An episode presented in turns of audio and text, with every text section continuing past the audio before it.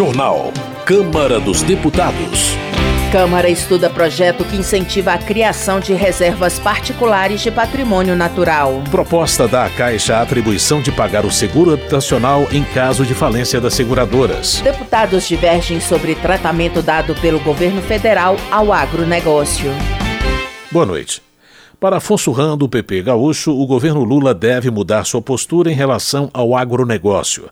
Ele afirma que a gestão federal, de forma equivocada, rotula o agro como atividade que destrói o meio ambiente, ignorando uma série de benefícios que o setor apresenta para a população e para a economia do país. Hoje o agro, o produtor tem consciência que não pode desmatar, o produtor consciente usa o sistema de plantio direto, ambientalmente equilibrado.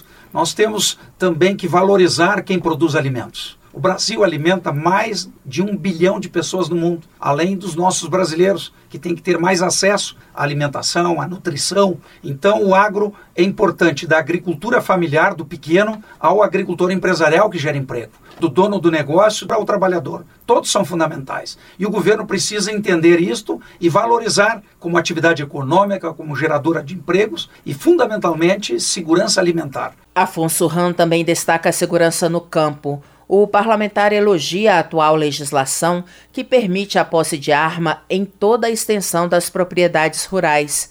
Para o congressista, a medida em vigor desde 2019 contribui para a proteção da vida e do patrimônio daqueles que vivem na zona rural. Já Marcon, do PT Gaúcho, avalia que o setor agrícola foi muito beneficiado pelo governo federal em 2023. Segundo o deputado, além de injetar 464 bilhões de reais no Plano Safra, o executivo priorizou ações que beneficiaram a agricultura familiar, como a taxação do leite importado e a renegociação das dívidas dos pequenos produtores. Para 2024, Marcon espera que o governo Lula inclua o setor rural no programa de aceleração do crescimento. O parlamentar argumenta que é preciso melhorar a infraestrutura rural, principalmente nos assentamentos da reforma agrária. Nós precisamos investir na questão das estradas, na questão da educação, no reforço de energia elétrica, internet, moradia popular. Nós precisamos fazer com que o nosso, a nossa agricultura familiar possa produzir alimentos saudáveis, com acompanhamento técnico e reduzir ainda mais o juro para quem produz comida, seja da agricultura familiar, quilombola, indígena, pescador e o povo da reforma agrária. É esse o desafio que nós temos para o meio rural para 2024. Habitação. Alberto Mourão, do MDB de São Paulo, alerta que se o Estado brasileiro construir 750 mil casas populares por ano, o déficit habitacional no país só ficará zerado em 2036. Como o recurso é escasso, ele avalia que a construção das moradias deve seguir regras que priorizam as pessoas residentes em áreas de risco. Quando você faz um cadastro nacional de demanda, onde obriga todas as cidades a entrar no sistema, escrever todas as pessoas que estão procurando e priorizar também por áreas de risco, qual é a emergência? Emergência é quem está em cima de um mangue, emergência é para quem está em cima de casas em palafita, emergência é para quem está ao lado de em cima de um morro que pode desabar. Então, você enxergando isso, você consegue dar prioridade nos programas nacionais. Quer dizer, ah, eu vou construir 2 milhões de casas no meu governo. Bom, mas eu vou destinar 80% a 70% para quem está em área de risco, para que a gente consiga, pelo menos, diminuir as incidências de calamidades públicas com morte de pessoas. Alberto Mourão também é autor de um projeto que cria o Cadastro Nacional de Habitação de Interesse Social. O deputado explica que o objetivo é mapear e acompanhar a demanda habitacional do país, permitindo uma melhor gestão das políticas públicas voltadas para o setor. Marcelo Crivella, do Republicanos do Rio de Janeiro, defende a aprovação de projeto que determina a realização periódica de inspeções em construções com mais de 30 anos de existência e cria o LIT, Laudo de Inspeção Técnica de Edificação. Autor da matéria, Marcelo Crivella alerta que desde que o projeto foi apresentado em 2013, dezenas de prédios já desabaram em todo o país. O congressista explica como se dará a fiscalização das edificações caso o projeto seja aprovado. Os fiscais da prefeitura nos 5.700 municípios do Brasil, ou 5.570 para ser mais preciso, vão pedir aos moradores, aos síndicos dessas edificações com mais de 30 anos que contratem um engenheiro para ir lá e fazer uma inspeção. Do último andar ao primeiro, verificar a estrutura, colunas, vigas, lajes, fundação, verificar se encontra fissuras, trincas, rachaduras e tomar as providências que devem ser tomadas. A partir do momento que existe o laudo de inspeção técnica, os moradores ficam tranquilos porque aquele prédio não corre risco de desabamento. O plenário da Câmara pode votar urgência para projeto que dá à Caixa Econômica a atribuição de pagar o seguro habitacional em caso de falência das seguradoras.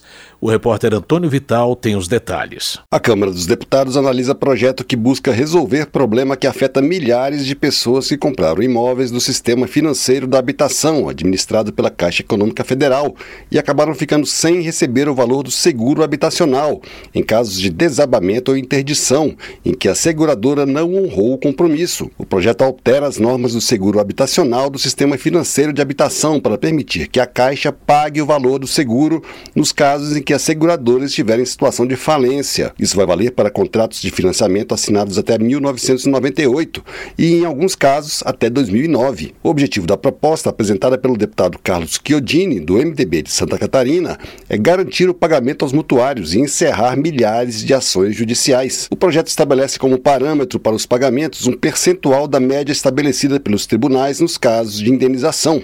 Essa quantia é chamada de valor estimado de condenação. Dessa forma, quem adquiriu imóveis em condomínios horizontais vai receber 65% desse valor, e quem comprou imóveis em condomínios verticais vai receber o equivalente ao valor total. O autor da proposta usou como justificativa casos ocorridos em Pernambuco, como o desmoronamento do edifício Leme, na cidade de Olinda, que causou a morte de cinco pessoas, e o desabamento de um bloco de um conjunto habitacional no município de Paulista, os dois no ano passado. Segundo Chiodini, só em Recife, quase 300 prédios de apartamentos estão interditados por falhas na construção. Um requerimento de urgência para a proposta está na pauta do plenário da Câmara e deixou de ser votado no final do ano passado por divergências entre os partidos. O governo alegou que a Caixa não pode arcar com prejuízo. Parlamentares da oposição também criticaram a medida, como a deputada Bia do PL do Distrito Federal. Nós entendemos que esse projeto pode acabar acarretando oneração para o mutuário e a gente entende que a segurança seguradoras é que deveriam se precaver, até fazer um seguro, porque não? A seguradora fazer um seguro caso ela tenha uma fatalidade, uma falência. A Caixa não vai ficar com esse ônus, esse ônus será repassado aos mutuários e à população brasileira. A proposta dividiu a oposição. O deputado Gilson Marques, do Novo de Santa Catarina, disse que repassar a dívida para a Caixa não é a solução ideal, mas é preciso resolver a situação dos mutuários. Falar o porquê de um projeto ruim que é esse, mas é menos ruim do que ele não existir. O projeto transfere para a Caixa Econômica arcar com esse prejuízo, pagando seguro das pessoas que deveriam receber o seguro. Aí a deputada Bia diz: não, mas isso é ruim. É claro que é ruim, mas qual é a solução menos pior? Já que fez tudo isso, administrou mal, vai fazer o quê? Deixar as pessoas que compraram os imóveis, que pagaram o seguro de forma obrigatória na mão? Apesar da discordância do governo, a base aliada também ficou dividida. O deputado Renildo Calheiros, do PCdoB de Pernambuco, propôs a retirada de pauta do requerimento de urgência para evitar que ele fosse rejeitado. O parlamentar defendeu a melhoria do projeto e justificou com casos ocorridos em Olinda. Eu fui prefeito da cidade de Olinda. São centenas de prédios nessa situação. Esses prédios foram condenados. As famílias foram retiradas. São prédios que foram financiados pela Caixa, que tinham seguro. E essas famílias não conseguiram até hoje receber o seguro. O que eu queria sugerir era exatamente que esse requerimento não fosse derrotado. O que a gente pode fazer é tirá-lo de pauta e voltarmos com uma outra solução. Ainda não há data para votação do requerimento de urgência para o projeto que dá à Caixa a atribuição de pagar o valor dos seguros habitacionais para mutuários prejudicados pelas seguradoras. Se o requerimento for aprovado, o projeto pode ser votado diretamente em plenário sem passar pelas comissões da Câmara. Da Rádio Câmara de Brasília, Antônio Vital. Economia.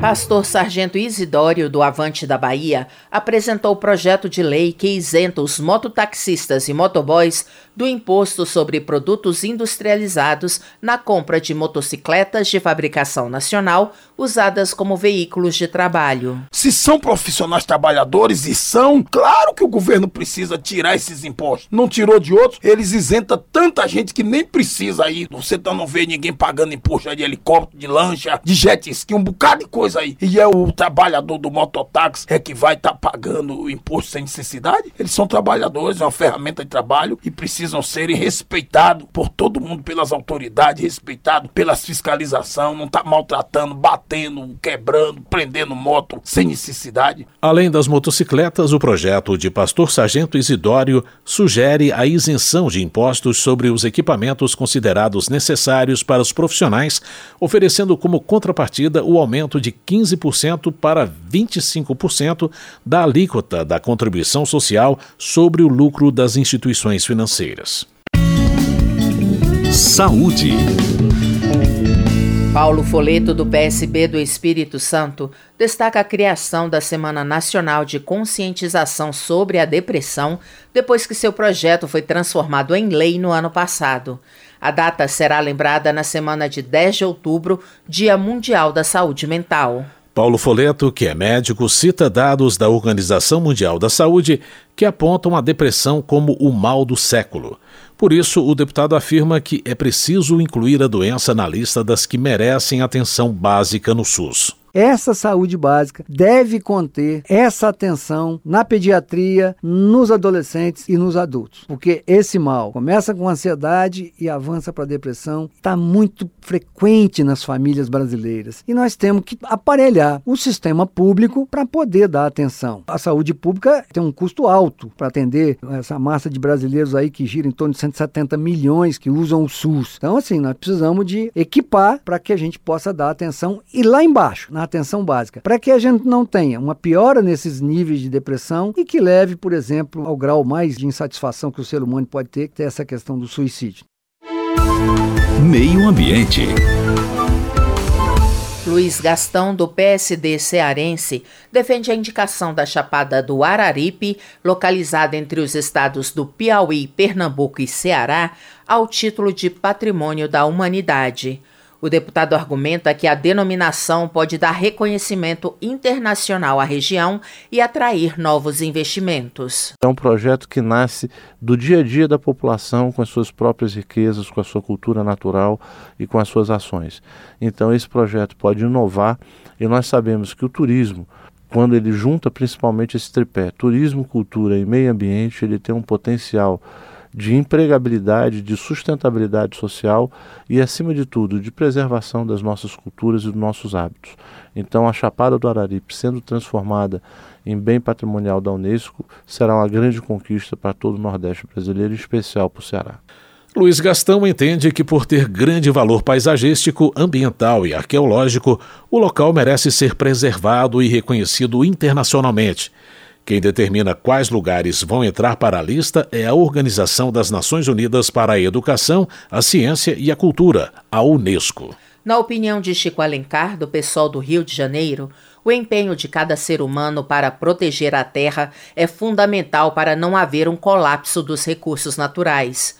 O deputado argumenta que o planeta vem dando sinais claros de que há um desequilíbrio climático em curso. Nunca antes na nossa história a gente viu seca na Amazônia. Também é inédita a sequência de cheias no sul do Brasil, queimadas no centro-oeste. Então há um desequilíbrio evidente. E é claro que isso não caiu do céu, não foi uma decisão dos deuses, foi algo produzido pela ação humana. O Brasil tem uma das maiores biodiversidades do planeta, nós temos biomas fantásticos, mas todos eles estão acossados, estão maltratados e mal cuidados. Chico Alencar acrescenta que o desequilíbrio entre a produção e a distribuição de alimentos tem levado um terço da população mundial à insegurança alimentar. Ele ainda recorda que o Papa Francisco lançou pela primeira vez na história da Igreja Católica uma encíclica dedicada à questão climática, ao meio ambiente e à pobreza.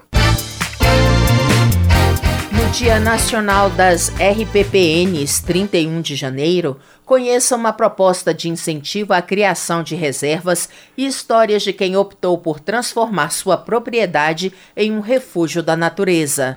A reportagem é de Cid Queiroz. O Brasil conta hoje com mais de 530 mil hectares de áreas ambientais protegidas em reservas particulares de patrimônio natural mas a extensão poderia ser maior e chegar a 5 milhões de hectares conservados em propriedades privadas se houvesse mais incentivo. Uma proposta em discussão na Câmara pretende corrigir lacunas na legislação e estimular as reservas, também conhecidas pela sigla RPPN. A deputada federal Camila Jara, do PT do Mato Grosso do Sul, é relatora do projeto na Comissão de Finanças e Tributação para incentivar para que mais proprietários convertam parte das suas propriedades em RPPNs. Ele corrige também, e corrigindo essa natureza jurídica, a gente já consegue então captar novos recursos. Por exemplo, hoje em dia, um proprietário de RPPN, por não ser uma unidade de preservação e conservação, não consegue captar recursos de venda de crédito de carbono. Agora, corrigindo isso, a gente vai conseguir trazer esse incentivo fiscal. A RPPN está prevista na lei que criou o Sistema Nacional de Unidades de Conservação.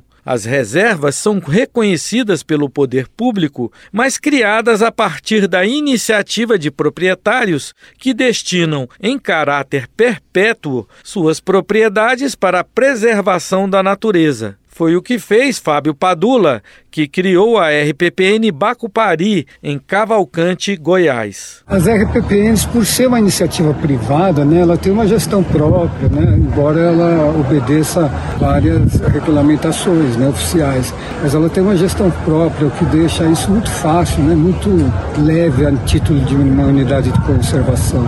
E gera ciência, né, gera conhecimento, gera a economia do turismo também. André Aquino também decidiu destinar sua propriedade à criação de uma reserva, a RPPN Entre Veadeiros, localizada no entorno do Parque Nacional da Chapada dos Veadeiros, a 350 quilômetros de Brasília. Eu acredito que o RPPN ele pode demonstrar que a conservação atrai recursos turismo, serviços ecossistêmicos, que significa renda. O embate entre a utilização de terras para fins que hoje geram lucro, né, como agricultura comercial ou pecuária, ou para fins outros que não geram lucro diretamente, mas que têm um valor muito maior para a sociedade, que são o tal dos serviços ecossistêmicos. É a água, é a biodiversidade com quase 2 mil hectares. Uma outra RPPN em São João da Aliança fica a 50 quilômetros do Parque Nacional da Chapada dos Veadeiros, integrando uma grande rede de proteção para espécies ameaçadas. Por meio desse monitoramento, o Ministério do Meio Ambiente consegue acompanhar a saúde dos biomas brasileiros, como conta Ronaldo Morato. Áreas onde a gente faz monitoramento dessa diversidade de mamíferos, por exemplo, da fauna, pode ser mamíferos, aves, répteis, né? É, a gente faz esse monitoramento e a gente usa esse monitoramento para gerar uma informação de que a gente consegue entender quais são as pressões que estão ocorrendo sobre a fauna, sobre a nossa biodiversidade e nos preparar ou agir imediatamente para conter essas ameaças. É que as reservas privadas formam importantes corredores de conexão com grandes unidades de conservação públicas, como parques, garantindo refúgio para a fauna e a sobrevivência de todo um ecossistema. A proposta que pretende incentivar a criação de mais reservas particulares do patrimônio natural ainda depende da avaliação das comissões de Finanças e Tributação e de Constituição e Justiça. O texto não precisa passar pelo plenário e, se aprovado nas comissões, poderá seguir diretamente para a avaliação do Senado. Da Rádio Câmara de Brasília, Cid Queiroz. Termina aqui o Jornal Câmara dos Deputados, com trabalhos técnicos de Everson Urani e apresentação de Luciana Vieira e José Carlos Andrade. Uma ótima noite para você. A Voz do Brasil retorna amanhã. Uma boa noite. Você ouviu A Voz do Brasil. Boa noite.